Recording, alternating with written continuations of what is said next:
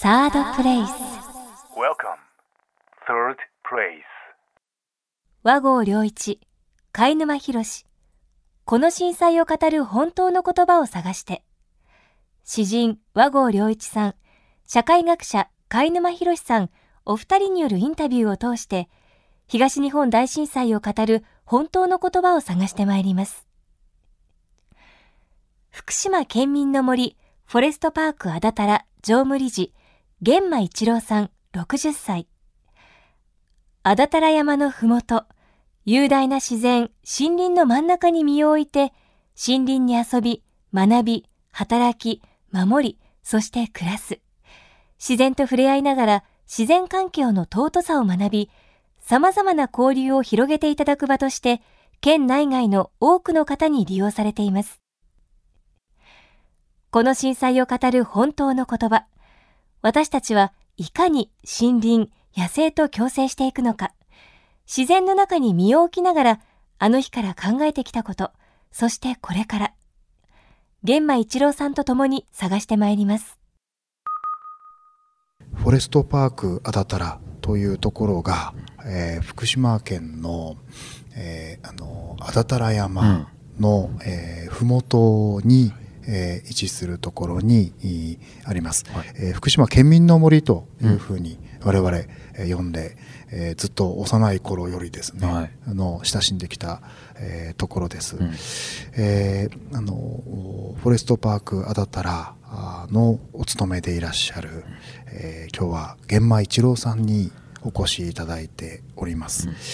福島フォレストエコライフ財団の、えー常務理事をお務めでもいらっしゃるんですけれども、えーフォレストパークあだたらにずっとお勤めでいらして、はい。えーあのお今日はあの実はですね、えー私自身もお会いするの2度目なんですけれども、えー高校の大先輩にお当たるということと、うん。はい、あと、えー一度お会いした時には、あのえーお酒の席だったんですね、だから今日はあの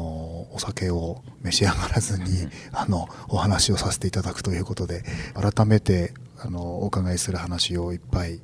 えーあるかと思いまして、今日お忙しいところお越しいただいたんですけれども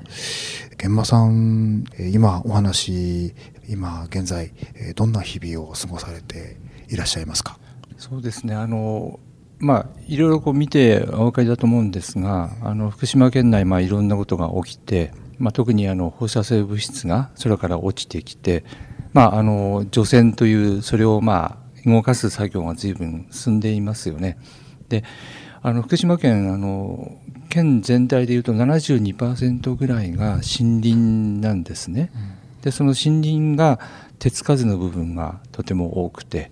あのやはり当然その生活圏の、え地域から、まあ、クリアになっていく森はだんだん後回しになっているっていうのが実情なんですね。でまあそもそもあの県民の森フォレストパークっていうのはあの森にあんまり興味がない人もぜひ森に来てもらって森のいろんな楽しみ、まあ、遊んだり勉強したり運動したりあと森の仕組みを知ってもらうというための施設だったんですね。ですから以前来る人は森が楽しいよっていうイメージでいらっしゃってたんですけれども、まあ、震災、まあ、原発事故以降あの森が怖いところに激変してしまったっていうのをとても感じてて特にあの震災の年は今までその森に子どもの声がこう響いていたのがパタッと消えてしまって本当にまあ鳥の声は聞こえてましたが人のその子どもの声が聞こえないというすごく静寂な森になってえとても自分たちはショックを受けたというのを思い出すんですね。でまああの月日が経ってあの、まあ、早めに、まあ、森の中ですけれども森林公園ということであの設置者の福島県が早めにその除染というのをやはり森の中でかなりやりましてそれでまあ数値的な放射線量の数値が減ってきたのであと私どももそれをあの隠さずに公表するということをずっとやらせてもらってあのかなり、まあ、あそこだったらば森で遊べるねっていう評判が広がったもんですので、まあ、5年経って、えー利用数でいうと震災前の、まあ、平成22年度に、えー戻ったというのが、えー、この春数値としては出てきました。あのー、こう今実際ですね、えー、その利用率が戻るまでに、かなりの大変なこう苦労をなされたんではないかなと思うんですけれどもこう思い当たることっていうのはございますでしょうか？そうですね。あの、まあ、苦労というよりかは、やはりあの何をしようっていうその方針を立てるときにその、まあ、数値であるとか現状がわからないとどうしようもないっていうのがまずあって最初にその森の中どうなってるんだろう、まあ、外見的には変わってないんですけれども、うん、その放射性物質の数値がどうだろうっていうことが皆目分かんなくってで自分たちで苦労して、まあ、ちょっと時間かけてハンディの、まあ、機械を買って測り始めたっていうところがあったんですね。要はその、まあ、どういう人も入ってこない中で自分たちで調べられるだろうかっていうところから始まって調べ始めてじゃあそれがどういう影響だっていうのをやっぱり自分たちの中で、えーまあ、作って解決をするっていうところが最初の出だしがやはり苦労したっちゃ苦労、うん、まあ、先がわからない。どうしていいかわかんないというところが一番悩んだ時ではあったんですね。お客さんの層というかはい、あの子供が多いとかあと県内外でどうだとかっていう意味でいうともともと震災前はどういう感じだったんですか？そうですね。あの、まあ、オートキャンプ場っていうかなり広い施設をあの持ってまして全国でもおそらく規模的にはあのかなり大きいんですね。うん、で県が作りまして最初の年にかなりそのオートキャンプをする人たちに全国的にその PR をちゃんとできたので、まあ、ただ車で来るんでねあの九州からってことはないんですけれども関東から、えー、東北一円からはかなり県外からも利用があって大体、えー、利用率でいうと県内が45%県外が55%という感じで来る人はあのオートキャンプに来る人が大体9割が家族連れです。で子供もやっぱり中学生になると部活があって来ないじゃないですか。だから小学生までの子どもさんを連れた家族っていうのが大体9割だったんですね。それ考えると県外から、えー、その子どもたちがに対する敏感さを持っている親御さんが多いというオートキャンプに来る人たちが、まあ、いらっしゃるメインのターゲットというか、まあ、利用される層だったのでかなりまあ影響を受けたという感じですね。5年間で数字が戻ってきたっていうのは実はこれ成功事例側なのかなみたいなことを聞いて思ったんですけどいかがですか？そうですね。あの、うん、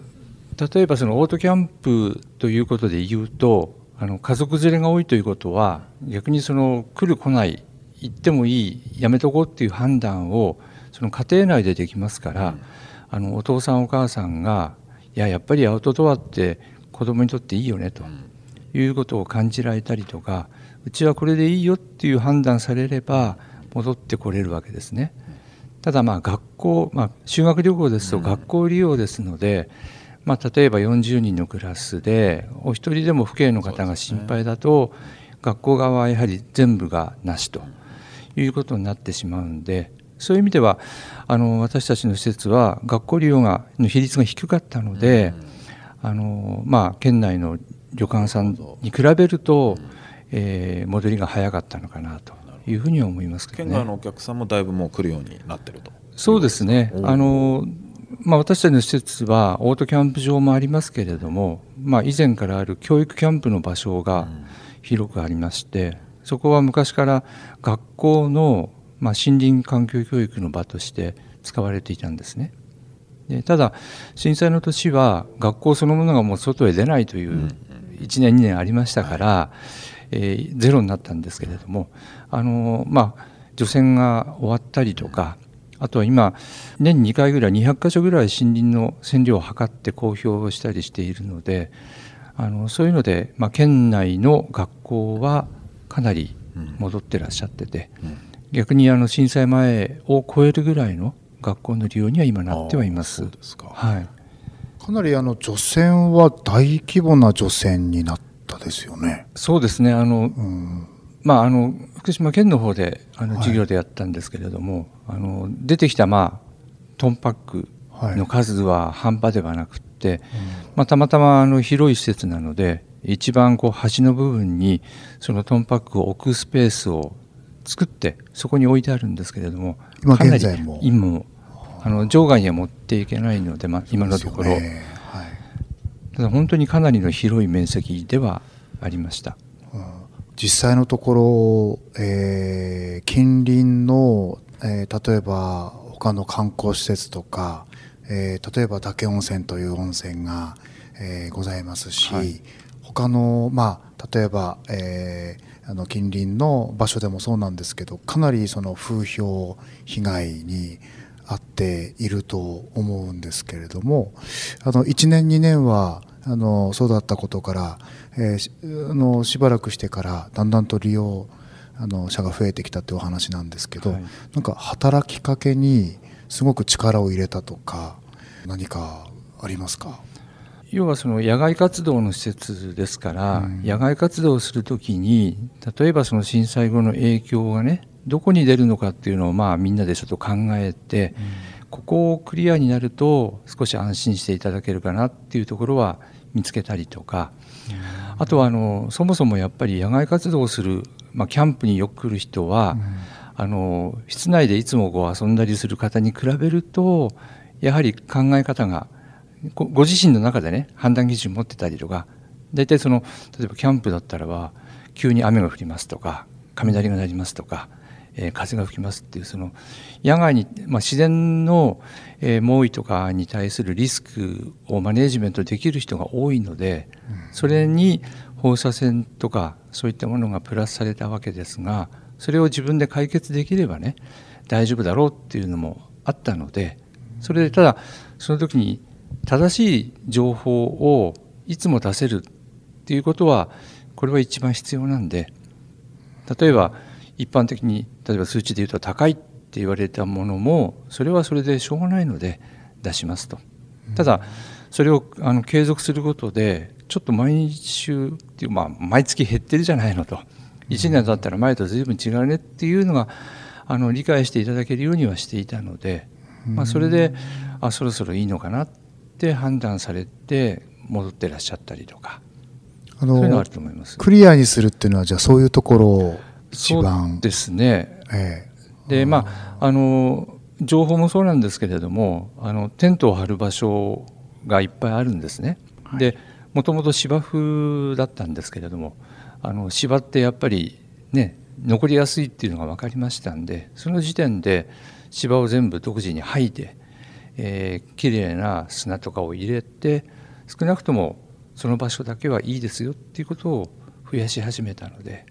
そういったことも一応やってはでも。こすごく私はあの幼き頃よりその、えー県民の森に親しんでるのでもう無限にこう広いイメージが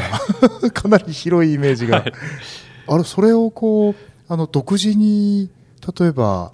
されるっていうのは大変だったんじゃないですか。まあ、あのただ面積的に言うと90ヘクタール90丁分あるんですけれども、ええ。あの一般の方が利用するエリアってやっぱり限られちゃっ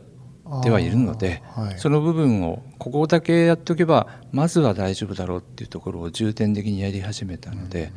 全部いっぺんにやったわけではもちろんないです。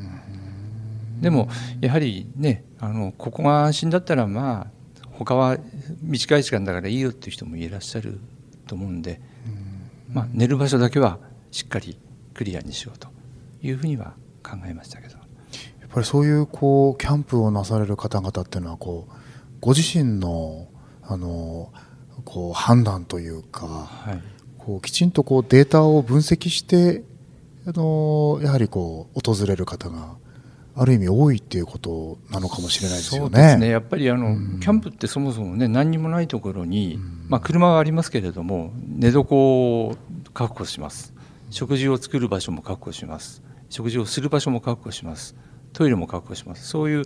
何にもないところに自分でこうね暮らすものを作って準備するっていうのが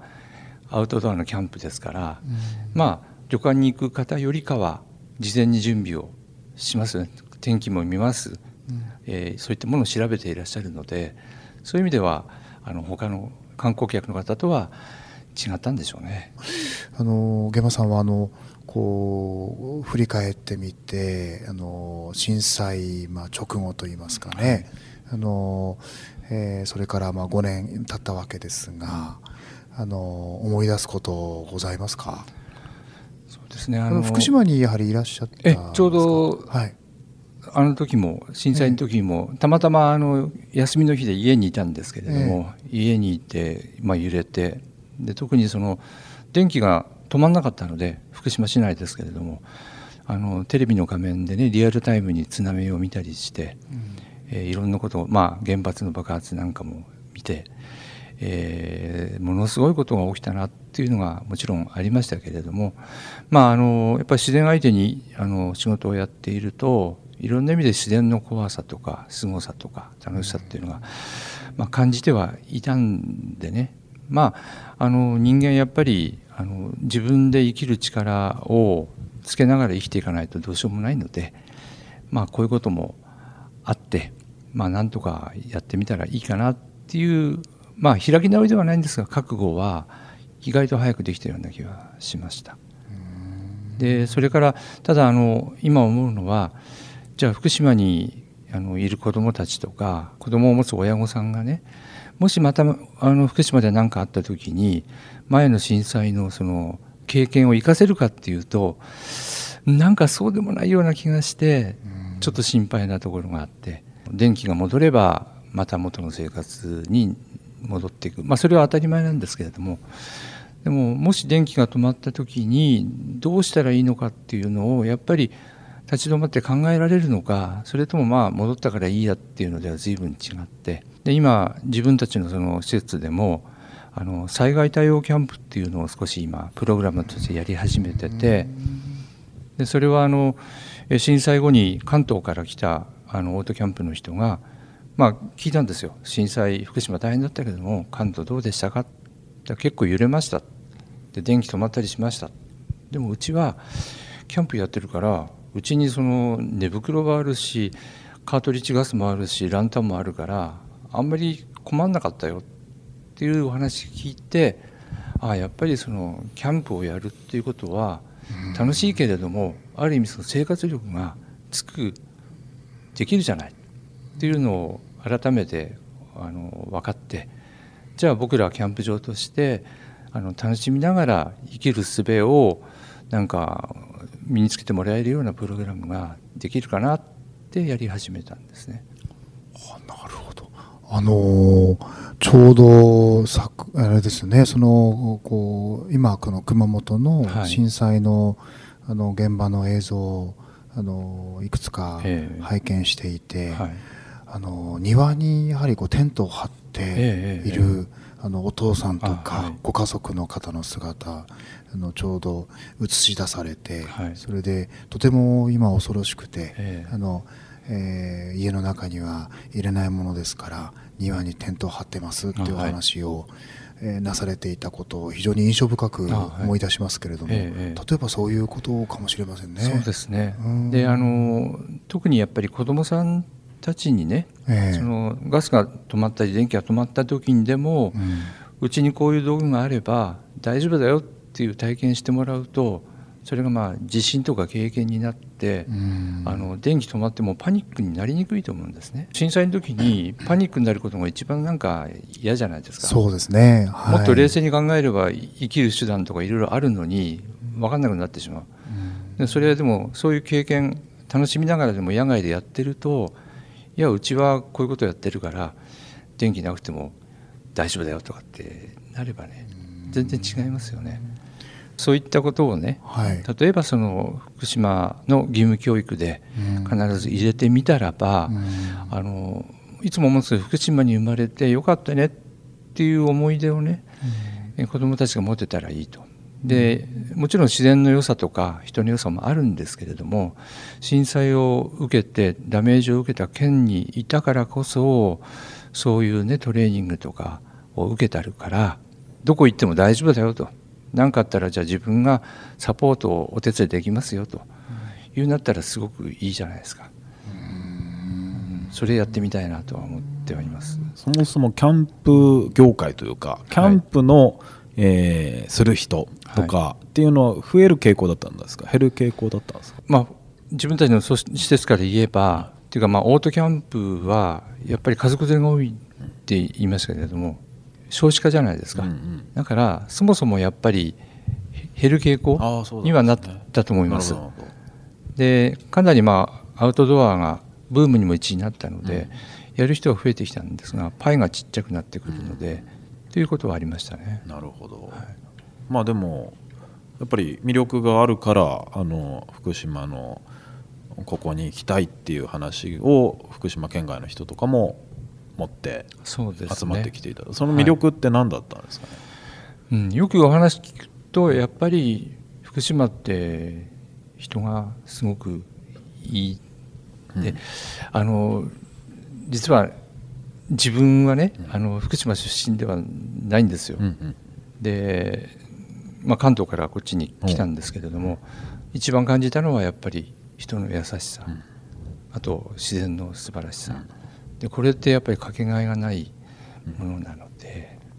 でだから今あの県外からいらっしゃる人もそういうところがすごくおっしゃってくれてて、やっぱり優しくされてすごく嬉しかったとか、あともちろん景色がいいとか、そういうことはよくおっしゃってくれているので。なるほどなるほど。そのキャンプの楽しみ方として普通にパッと車で行ってテント作ってバーベキューして寝て帰るだけだと人とあんま触れ合わなそうなんですけどやっぱその前後でいろんなところ寄ったりとかっていう楽しみ方をする方が多いとそうですね、あのまあ車でみんな来るので、うん。途中でどっか寄って観光地を寄ったりとか、うん。まあ例えば北方ラーメン食べに行ったりとか猪苗代湖見たりとか、でそういうところであの例えばお店の人とこう、ね、おしゃべりをしたりとか、あの食堂の人とおしゃべりをしたりとかそういうところでも感じるみたいだし、うん。やっぱりあのちょっとしたあの、まあ、ガソリンスタンドによってもやっぱり違いますよね、うん。でそれすごく感じると思います。なるほど。はい。いややっぱりこの福島のある種ネガティブなあのレッテル貼りみたいなのをされてしまう部分を、まあ、どう変えていくのか、まあ、いろんな方法があると思うんですけども、はい。やっぱりそういうところにこのもうやっぱり自然のイメージも良くないと思ってる人もいるかもしれない中で実際に自然の中でキャンプしてみるとか、まあ、それでいろいろ回ってみるとかってあのあまり私も不勉強でなかった視点なんですけどなんかすごいいろんな効果がありそうですね。と思います。それであの自分もそのまあ実家が関東にあって家内の実家も関東にあるんですがたまにその関東に帰るとテレビとか新聞で福島のことはまず出てこない。で出てくるのはやっぱり水が漏れてしまったとかっていう、まあ、ネガティブな部分がほとんどですよね。だからいまだにやっぱり福島ってなんかすごい暮らしをしてるなっていう方が多いんですけれども、あの実際に来ていただいてスーパーに行く、えー景色を見る、えー街を歩くと普通の暮らしをしているのが分かってでそれを自分のところに持ち帰って口コミでこう広めていただくっていうことがすごくやっぱ効果的でそういう意味ではやっぱり県外からあのたくさんお呼びしていい思い出を持って帰ってもらうと福島のネガティブさが随分変わってくるんじゃないかなっていう気はしますね。なるほど例えばあの震災関係なくてもいろいろ生態系の変化とかあったと思うんですけども鳥が見れたりとかあのそういうこともありますかなんかやっぱここ5年あるいはまあ震災前から10年20年で自然が失われていくみたいな話とかそういう魅力の変化とか失われたものあるいはいろいろ新しく出てきたものとかっていう観点でいうと何かありますかね？そうですね。あの、まあ、福島の自然ってこう一言で言ってもいろんなこうタイプがあって、まあ、自分もあの森で暮らして森の仕事をやってるんですけれどもあの一口に森といってもやっぱり人がね手を加えて初めて維持されている、まあ、よく里山って言いますけれども、えーそういった場所がかなり広いですよね。で東山の上の方に原生的な自然とかもあるんですけれどもあのやはりこの10年とかで震災前であってもね、山にこう人が入らなくなって要要するに暮らしがもう変わってきたので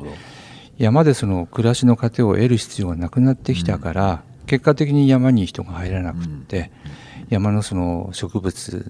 が変わってきたとかありました。それでやはりあの生き物が変わったりとか、はいはいはい。そういうのは結構出ていましてで震災後に、えー、山菜採りも行かなくなった、うんうんキノコ採りも行かなくなった、えー山手の仕事も減った、きキノコなんかダメですからね、はいはいで結果的に今は森がこう野生の動物たちの、まあ、ある意味天国になってきて、えー今心配しているのはその野生の動物たちが私たちの暮らし人間の暮らしにかなりこうプラスじゃなくてマイナスの面で進出してくるっていう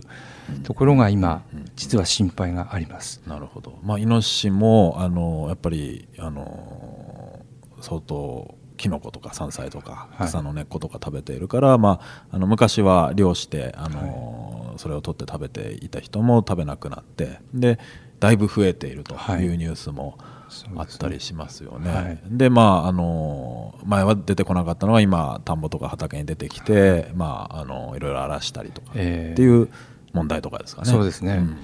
それがやはりあの人とねその森とか自然との暮らしぶりが変わってどう変化するのかそれがね、人間にとって、それをかなりこう見ていかないと、見ていってまたもしできれば早めに対策をしていくことがねこれからすごく大事なような気がします。いやあのイノシシの話もそうだし全然別な話なようでですねあの、えー相馬南相馬でだいぶウォーターサーバーを使う人が増えたっていう話があってですねまあ、つまり水道水がちょっと怖いって言って使わなくなって、ウォーターサーバーを導入したら、うん。これ意外と便利ねと言ってあのもう生活必需品になったっていう話なんですけども。いやイノシシの話も実は同じだと思っていて今のお話の通りですね。つまりあの猟とかする里山として暮らすまあだからあの木とかも昔はメンテナンス間伐をしていたけども、今どんどんあの林業とかも衰退してしなくなって、ええええ。生えっぱなしになったりしているっていう大きな流れがあって、はい。イノシシも多分いずれ、まあ、あの制御できなくなっていくような流れが元からあってでやっぱり震災、まあ、もちろん放射線の話が出てきてそれは急激に進んでしまったというのがですね、ウォーターサーバーも、まあ一言言ってしまえば近代化というか、うん。生活があの井戸水使ってたとか水道水でやってたっていう人が水も買うものになるみたいなですね、っていうものだとも捉えられるなええみたいなことを思っててですね、そこら辺どうですかね。なんかだから逆にその原発事故によっていずれ来るいろんなアンバランスが今早く訪れてしまったなみたいなそういう感覚とかあってどうですかね。そうですね。今おっしゃったようにあのおそらくあの原発が起きる起きない事故がね起きる起きないは別としてあの流れとしてはまあ近代化とか工業化は、まあ、福島でもどんどん進んでいて、まあ、それを原発事故が後押しをして、まあ、全国的になんか非常に目立つところになったのかなとは思いますね。でやはりその自分の暮らし自分たちの暮らしがあの周り身近な自然と関係がないなくても済んでしまう、ただそれはある一定のインフラとか社会があって初めて実現するわけでそれがいつまでも続くわけじゃないとするとやっぱりあの自分たちの身の回りでね最低限生きるものをどう確保していくのかその仕組みをどう作るのかっていうのは、まあ、逆に福島だからこそ今考えて作って逆に外部に提案できれば福島が受けたね震災もあの、まあ、下ばっかし向いてるんじゃなくて違った見方ができるのかなっていう気はしますけれども。なるほど、はい。面白いですね。そういうこともだいぶフォレストパークでは学べるというか。まあ学べるというか、まああの全てっていうわけじゃないですが、ただ、県の作った県民の森森林公園なんで、うん。これからその森が遭遇するであろうことを、あのどうすればね、うん。えー分かって解決できるかっていうモデルケースにしたいと思って今やってまして。なるほど。例えば今あの実はあのイノシシとかが周りに住んでいるので、えー敷地内にイノシシが入らないようにするにはどうすればいいかっていう実験を今やっているんですね。柵を作る以外に何かあるんですか？で要はその物理的にあの来ないようにするっていうことも必要ですしあの、まあ、普通のイノシシだと農家の方がうん。困ってらっしゃる、でいつもそのイノシシが来るっていうことを認認識してる人ですけれども公園ですから全然そういうの気にしない人が突然見えて、うん。じゃあ突然目の前にイノシシ来たらどうしよう。対応できないですよね。だからこれからの時代に森に行って野生動物に会った時にどうすればいいのか、会わなきゃにするにはどうしたらいいかっていうやっぱりソフト部分うんも一緒にあのご提供するように今準備をしていてハードとソフトと両方揃わないとまあ生き物と共生するのは難しいかなという今実験を始めている最中。それはこうあのイノシシにイノシシに遭遇してもこうメンタルな部分で心の部分で驚かないっていうそれも一つあるしあとそのイノシシが活動する時間にねあえてそういう場所に行かない方がいいですよとかいうのもありますしあと逆にそのイノシシさんが中に来ないようにするそのハードの部分もこういう理由でこういうことをやっているときっとこういう効果がありますよっていうのもお知らせできればいいじゃないですか。でただやっぱ鉄砲で撃って減らすっていうんでは一方的ですけれども人間が住む場所と野生動物が住む場所がうまくこう分離できればとりあえずお互いになんかいいじゃないですか生生命体としてね。でそれがやっぱりあのフォレストパークとしては理想なので。先ほどあの現場さんが途中でそのマイナスの面っていうふうにおっしゃいましたけどもどのようにこう考えていったらいいのかな？もう一つちょっとお話しさせていただくとですね、はいはい。あの昨年の、えー暮れぐらいだったですかね。今これはあの関係自治体があの異議申し立てをされているというふうに私の方ではえー伺ってるんですけどもあの生活圏外の除染はあの森林におけるその生活圏外の森林のえー除染はしないっていうふうに昨年あのそんなふうにあの宣言を、えーされたんですねそれで一番最初に現場さんにお会いしたのは多分その直後だったと思うんです。それで私のその親戚の話なんですけど 引き続きますとその、えーイノシシっていうのはもうすごい勢いでもう30キロも40キロもあのこうかけていくんじゃないかってだからその生活圏外のえーところから来たイノシシも、えー今この近くの山に来てるんじゃないかっていうそんな風な話もしてたわけですね。つまり放射線量を多分にこう摂取しているイノシシたちが、えーあの自分たちつまり生活圏内の、えー森や林にも来てるんじゃないかっていうそんなことを親戚の方々が、あーお話しされていたのも聞いたりしてですね。そういう新しい不安などもそれはイノシシのみならず鳥とかですね。あるいは、えー小さい話であれば虫とかですね。なんかそんな不安をあの私は感じたりあの、えーしたんですけれども、えーどんなふうにお考え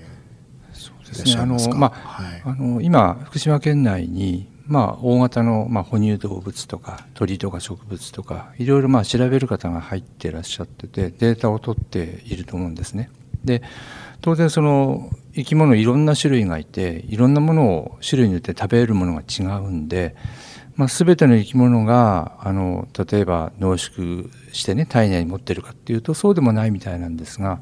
少なくともイノシシについてはやはり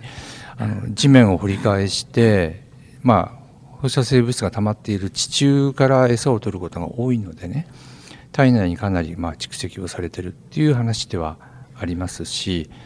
あと今やっぱり調べてるみたいですけれどもイノシシたちがどのぐらいの行動圏あの何キロこう移動するのかっていうのも電波発信機をくっつけてこう調べたりはされているみたいなんですけれども少なくともやっぱり今までも野生動物かなり移動するっていうのは間違いないみたいなんですね。移動できるっていうか移動する。そうしないと生きていかれないっていうのがあるみたいですからあのイノシシなんかも山奥に例えばねぐらがあって出てくると。あの家の近くに出てくるっていうことは十分あるとは思います。まあ、そういったその放射性物質だけじゃなくて今関西なんかではやはりイノシシが本当に街の中に出てきて車にぶつかったりとか庭をこうほじったりとかやっぱりそれはあのある意味危険な部分もあるんでね。あのやっぱり野生動物と人間って昔からやっぱりあまりそのお友達ではなかったはずで逆にその住み分けここはここから向こうは野生動物だよこっちは人間だよっていうのがあのいろんな意味で住み分けができていたんでひどいトラブルはなかったんですけれども今で言うとその野生の動物がどんどん人間に入ってくると無防備であったりとかさっき申し上げたように普段暮らしてると誰もそういうことを考えてないわけですから初めて会ってパニックになっちゃうでしょでそういう時代ですのでかなり慎重にその人間と動物の関係を考えていっていかないと大変なことになるかなっていう気はしてます。どうしてもあの私はあのもののけ姫あの宮崎駿の映画の「もののけ姫」のイノシシのことを思い浮かべてあのなぜだかしまうんですけどもあの具体的にはその人間とその動物の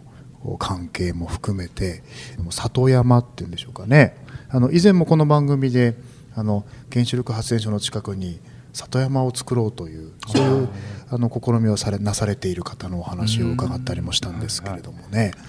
あの一つはそういうこう里山の新しい在り方というのか里山についてもいろんな考え方あるんでしょうけれどもね、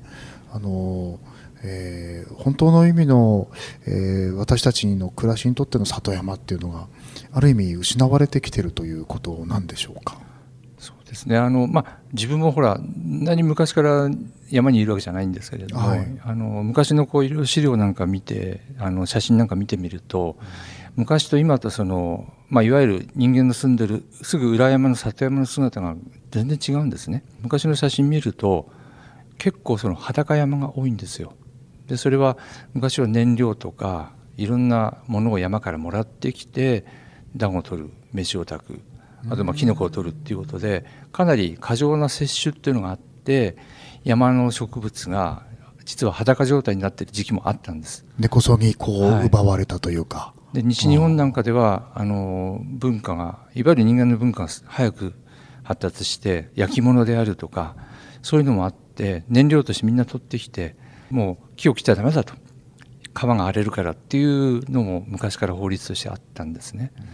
で今は逆に森にこう人が必要がないんで入らなくなったので今実はもう緑が一番ひょっとしたら日本の有史以来一番緑が多いんじゃないかっていうのも言われています。有史以来ですか？はい。人間がその山からエネルギーとかいろんなものを取ってる時代はもっと肌がたったりとか木が少なかったりっていう時代があったんですねそれがなくなって今こんもりしてるっていうのも事実みたいなんですよ。はあ、実は自然があのこう貧しいということでは特にはないという、うん、特になんか日本は植物の生育に非常に適した湿度とか温度とか、あと土壌なんかがあるんであの本当ほっとくと雑草がいっぱいできるって言いますよね。でそれは植物に合っている地帯なんですね。昔は人間がそれを成長とか、えー、広がるのを防いでいたというかまあ防いでいたんではないんですけれども阻害していたんでっていうのがあるんですね。まあ、ただこれからあのそういうその今の姿がいいかどうかっていうのはまた別でその例えば大型の動物がねいっぱい増えてますよ。それは本当にいいことですか？とかね。熊本もそうかもしれませんしそのじゃあ都市部で何かあった時に道が寸断されて物が入んなかったらどうしますか？でも身近にこうあそこに米があるよ。あそこに野菜があるよ。木があるよ水があるよって言えば何とか持つじゃないですか。そういう意味でその何かあった時でも大丈夫なような生活圏を守るための身近な里山っていう新しい役割はきっと必要になってくると思うんででその時にどうすればねそのそこの生命をゼロにしないで後継者を育てながら木を切るんですかとか、えー、この地域ではこの木がよく燃えあの育ちますよとかさそういうその昔からの文化、まあ、森林文化ってよく言うんですけどもそれをうまく引き継いでいけばあの昔の人の知恵を借りながらそういう里山ができる維持できるっていうのがあるので、まあ、今そういう昔のものをちゃんと残して継承するっていうことはものすごく大事なような気がします。明らかにその生態系がこう乱れているというのはその上でこうお感じになられるところですか？まああの、きっと生き物から見るとそれが乱れてるのかっていうのは人間の目だと思うんですよね。本来その植物が変わればそれに合ったその自然の仕組みが変化するっていうのは当たり前なんでそれは乱れというよりかは変化だと思うんですよ。その原発の、まあえー災害によるその、まあ、いわゆる変化っていうことはお感じになられる？自分まだあんまりそのうん。山にね、まあ、特定の山にしか入っていないので、その生き物がどうその例えばあの原発の影響でね直接に放射能の影響で変わったかどうかっていうところまではよくわからないんで、まあ、たまに文献なんか見ると多少出てる種類もあるよっていうのは出てますけれどもそれよりかは人が、えー山とか河川に入らなくなったことによってそこに今までいた生き物がガラッと変わってしまったっていうことはすごく感じてはいます。はい。海だとあの魚取らないことによってあの、まあ、むしろこれまで乱獲していたようなところを特に福島近海だと、はい。まあ、あのある種養殖できたというかですねはい。増やすことができたと、ええ。でこれをもって管理型の漁業にしようと。その管理型というのはつまりある程度昔はもうみんなで取り合いしていて取り合いして港に上げてみると結構量があると。量があるとまああのインフレというかちょっと価値が下がってしまうと、はいはい。でもこれからはみんなでちゃんと管理しながら少ない量だけども量もだからある面ではあの労力をかけずにでも付加価値の高い、ええ。値段の高い魚を取ってであの魚自体もこう豊富な資源を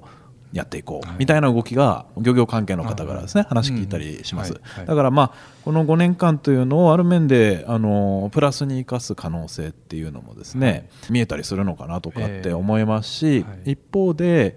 えーまあ林業の人材担いてどうするかみたいなのは日本全体ではい。ものすごいあの、ええ議論になっていて、まあ、あのウッド・ジョブっていう映画がやるぐらい、まあ、ある面で注目もされているけども、じゃああの実際どれだけ若い人が継続的に入ってくるのかみたいな話とかもあると思いますし。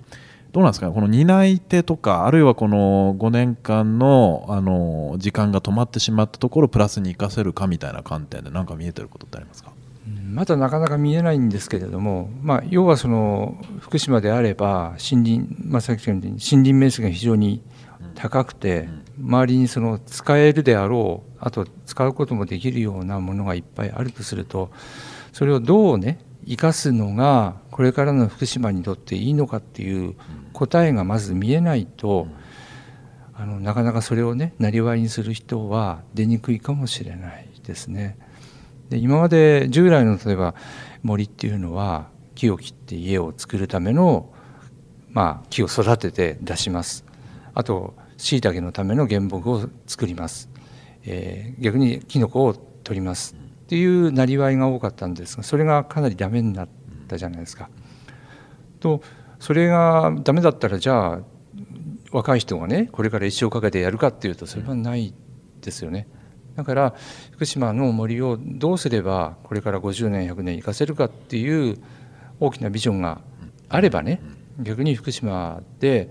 それをそれに携わる若い人が増えてきてあの他よりかは一歩にも先にね手がつけられるわけですからすごく面白い場所になるほど。なるんだろうと。だまあちょっと答えが出にくい。まだね出てないですけどね。林あのーいや林ってあの農業とかですね、あのー漁業だとまだイメージがつくというか、あのー身近に関係者がいたりもする、はい。でまあ林業もまあ関係者身近にいる人もいるんでしょうけども、はい。なかなかでも多くの人にとっては、はい。どっから議論していいのか、えから難しかったりもすると思うんですね、はい。まあ、その林業という意味でもあるいはその里山的な生活っていう意味でも、で福島県のそういう森林との関係をどうするかみたいな議論ってどうやれば盛り上がるのかあるいはどういう議論をすればいいのかって一般の人に分かるように言うとどういう感じになりますかね？うんなかなかね難しいんでですよね。ねそれで今、あ私たちもまあ福島県という行政とね、あのお付き合いが結構多くて、実はまあ平成30年のまあ春に全国植樹祭というのを、まあいわきまあいわきではないんですが南相馬で開かれることになりまして、まあそれはあの植樹木を植えるということなんで、まあとりあえずその津波でやられた海岸林海岸にある林を再生して、まあ、自然災害から守ろうとか、えーいう形で今やっています。でそれは木を植えるということなんですね。ただあの、まあ、中通りとか会津行くと植えるというよりかは今あるものをどう生かすかっていううん。部分じゃないですか。ただ県としても植樹祭をきっかけに、まあ、それまでの至る過程とそれをきっかけにあの福島の森をみんなでどうしようということを考えようということを今考えてはいらっしゃるんで、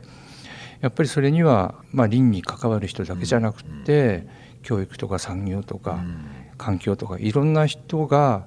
あの福島の森をどう生かすかっていうのをやっぱり集中的にね話をしてでやっぱり分かりやすいビジョンを立てて、あ俺これできるよとかね、まあ趣味で関わるのもできるし、こうすれば職業としても関われるっていうのがやっぱりできればね、でできないといけないと思うんですけれども、それをやっぱり早めに作っていかれればまだまだいいんじゃないかなっていう気がしますね。あのいや例えば今の話聞きながら思った秋田の杉とかってブランドがあるじゃないですか、はいはい。だからそれを考えましょうみたいな話だったら分かりやすいんだけど福島のどうなんですかね？ブランドを作るとかでもない方向なんでしょうね。ブランドってきっとその地域外に対するね、あのまあステータスですよね。うん。で福島の場合やはり風評被害っていうのがあったぐらいですから、それは農作物とかもう全てに関わってきて、やっぱりそれをブランド化するっていうのはなかなか難しいと思うんですよね。でそれよりかはあのエネルギーにしろ食料にしろやっぱり地域外から持ってくるものがなくても中でできるよという仕組みをどう作るかの方が、あの福島の場合はいいような気がしているんでまあ本当にだからエネルギーであるとかね、いろんなところからアプローチをして、あ周りにある木はこんなに使えるねとか、森がね。でその森を継続的に維持していくためにはどういう仕組みがあったらいいねっていうのも結論が出れば、おそらく今のいろんな人が考えれば出てくるので、まあ、それをこう議論して作る仕組みさえできればいいんじゃないかなと思います。具体的に言うと例えばバイオマス発電まあ会津の方で動きあったりとか、えまあ、あとあれですかね家を新築するなら福島産の木材でそうですねそういう。形ですよね。うんなるほどなあとそういったその教育っていう部分だってね、やっぱり身近な山をこうするといきますよっていうのも、次の世代次の次の世代考えれば、森を使っていければいいわけですから。実際あの、まあ、震災直後、まあ、僕私の息子も小学校6年生だったんですけれどもそれでまあ今も私も学校の教員として、えー教えていますけども、えーやはりその放射能のあの問題の関係で、はい。えー実際こう自分たちが子供時代と比べるとまあ極端な話、えー土に触らないようにとか石に触らないようにとか、川で遊ばないようにとか、遊ばないっていうのはその放射能のあの関係でその水がいっぱいあの集まってくるからあの川でえー遊ばない、はい。あそ子供があの泥んこになって遊んでる姿を見たことがやはりないねなんていう話いまだに出る出る出るんですよね。それで泥まみれになってる子供さんとかあの野原で、えー遊んでる子供さんとかえー直後などはなかなかやっぱり見れなかったし、まあ、運動会なども開かれなかったぐらいですからね。それと比べるとだんだん変わってきたのかもしれないんですけれど何回かあのえー現場さんからあのお話出ている中でその教育といいますかねあの私自身は山で育ったもんですからあの土とか泥にあのまみれてってたらあれですけど、はいやはりこう、えー山の中に入って遊んでましたし田んぼの中にこう入って魚取ったりとか川で土壌取ったりとかなんかそういうのがとてもこう楽しくてあのいたわけですね。子供たちのその感性っていうんですかね。まあ例えるならその宮沢賢治の世界を子供時代味わえなかった子供たちが今、えーえー高校生なり、えー中学生なり、えーなってるのかななんて思うことあるんですけど。だからこそそのあの森の中で遊ぶうそういう場面ってすごく大事なんじゃないかなって思うんですね。なんかそんなふうなことをこう実際、まあ、お仕事のな中で、えー考えていらっしゃることありますか？そうですね。あの、はい。まあ、ただ今おっしゃったように、うん。その福島のどこでもねあの山遊びができるのか、えー川遊びができるのかドロンコ遊びができるのかっていうとそれはまだわからないことがいっぱいあるしあの私なんかもうあの放射線の放射能の問題について言えばまあもう先もそんなに長くないしいいなと思うんですがこれからやっぱり子どもさんを作るとかね若い人にとってはやっぱりリスクは少ない方がいいだろうと。でそれ考えるとで一方その今おっしゃったように山遊びってものすごく大事でいろんなことが分かるし楽しみがいっぱいあるししかも自分で工夫しながらね楽しみを作るっていう創造性も増えてくるわけでそれ考えると今でやんなきゃいけないのはいろんなその場所にねここは本当にこういう遊びをしてもいいよっていう場所をたくさん作ってあげることがまずは大事。まあ、たまたまフォレストパークはあの運よく除染もできて施設もいろいろ整備できてるからあそこだったら水遊びもいいですよって安心できますけどもそれは他にじゃあいわきにあるか中通りの白川にあるかっていうとなかなかそこまでは行ってないので少なくとも各地域に何か所かずつはちょっとバスで行かなきゃいけないかもしれない車で行かなきゃいけないかもしれないけれどもここだったら親も子も安心できるっていう山を作ってあげることは今大人の責務かなと。でそういう体験をあのやりたい人は地域でできるよっていうやっぱり場をね準備してあげないとやっぱりその小さい時にそういう体験ができてる人とできない人ってぱり随分違ってきちゃうと思うんでぜひそのいろんな山山体験昔は山学校っていう学校もあって、えー先輩たちは山で仕事を親に仕事をさせられながら遊んでいろんなことを覚えてあと上級生と山遊びに行っていろんなことを覚えて山が学校みたいだったよというのがあったわけでね、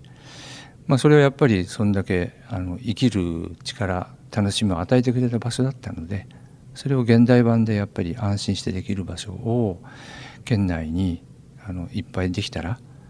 ていうか早く作ってあげないといけないかなっていう気がします。全部は無理にしてもそういう場所は確保するっていうのは大事ですね。やっぱりなかなかフォレストパークのこう今アダタラのお話を伺ってるとフォレストパークアダタラのようには他の地域ではうまくいってないようなまだなかなか、ね、進んではない気はしますけれど。うん。も、はい、まあね貝沼さんもボーイスカートではい。かなり活躍されたって話を、大して活躍はしてないですけど、ええ。まあやってましたね、えキャンプとかね。ー自慢げにね先ほどお話しされてましたけども、はい。はいそんなあの思い出はありますかやっぱり？いややっぱり良かったですね、木森に囲まれて、いやなんか木にびっくりするぐらいでかい毛虫とかついてた記憶とか、まあちょっと軽いトラウマかもしれないけども。いやでもやっぱりああいうなんかなんか自然の中での驚きとかってとても大切な記憶だったなっていうのを、あの思いますね。あのいい経験だったなって思うし。少年貝沼博にはい。こう何かやっぱ投げかけて今の自分があるそうですね、うん。いややっぱりあのいやもうずっとおっしゃっているように教育効果というか何かあってもうまくやっていけるみたいな自信を与えてくれるし、まあ、あるいはあのあんまり危ないことやっちゃダメなんだなみたいな感覚っていうのも別に意識しなくてもできるようなことになってるのは子供の時いろいろ山入ったりキャンプしたりっていう経験あるからかなっていうのは思いますね。いや私はあのこうずっとそういう思いを抱いて、まあ、あの福島で暮らしていてやっぱ小さい頃に遊んだその山や川の風景ですね山河の風景がこう自分の心の中にあってそれであの話をしたりあの例えば、えー詩や文章を書いたりっていうふうなことをずっと続けているんですけれども、だからそういう意味では、まあ、大げさな話を、えーえーしたいわけじゃないんですけどもやっぱりこうずっと、まあ、山を見て森と育ってきたようなところが自分の中ではあるのかなと思うんですけれど、まあ、最後にあのお伺いしたいんですけどもその人と森のありようっていうのはあのこう、まあ、これからどうあるべきだというふうに。まあ、例えば植物にしろ昆虫虫にしろ動物にしろ人間がこう言って言うことを聞いてくれるわけではもちろんないし彼らが何か人間に言ってくれるわけでもないですよね。でそれ考えるとやっぱり人間側がそういった自然の営みをよく知るっていうことはまずとても大事だと思うんですね。でまああの先輩たちは遊びながらとか仕事しながらそれを覚えてきたんですが今なかなかそういう機会がないので一口にとかひとまとめに自然とか緑とか言ってしまうけど実はそんなわけじゃないじゃないですか。やっぱ相手をよく知ることから始まるわけなので子どもさんたちにはやっぱり楽しみながら相手をよく知るっていうことはまずやんないとその後が続かないと思うんですね。でそれをやった後でやっぱり日本の場合特にねあの自然を見て楽しむだけでは成り立たないのでやっぱうまく活用するそれかまあ過去もそうだしこれからの将来どう活用すればいいかっていうのをやっぱりみんなで考えていくことがとても大事なんで、まあ、そういうその問いかけをし続けることで何か答えが出てくるような気はします。今すぐ答えはなくても問いかければ必ずね何か出てくるのかなっていう気はしてるんですけども。サードプレイス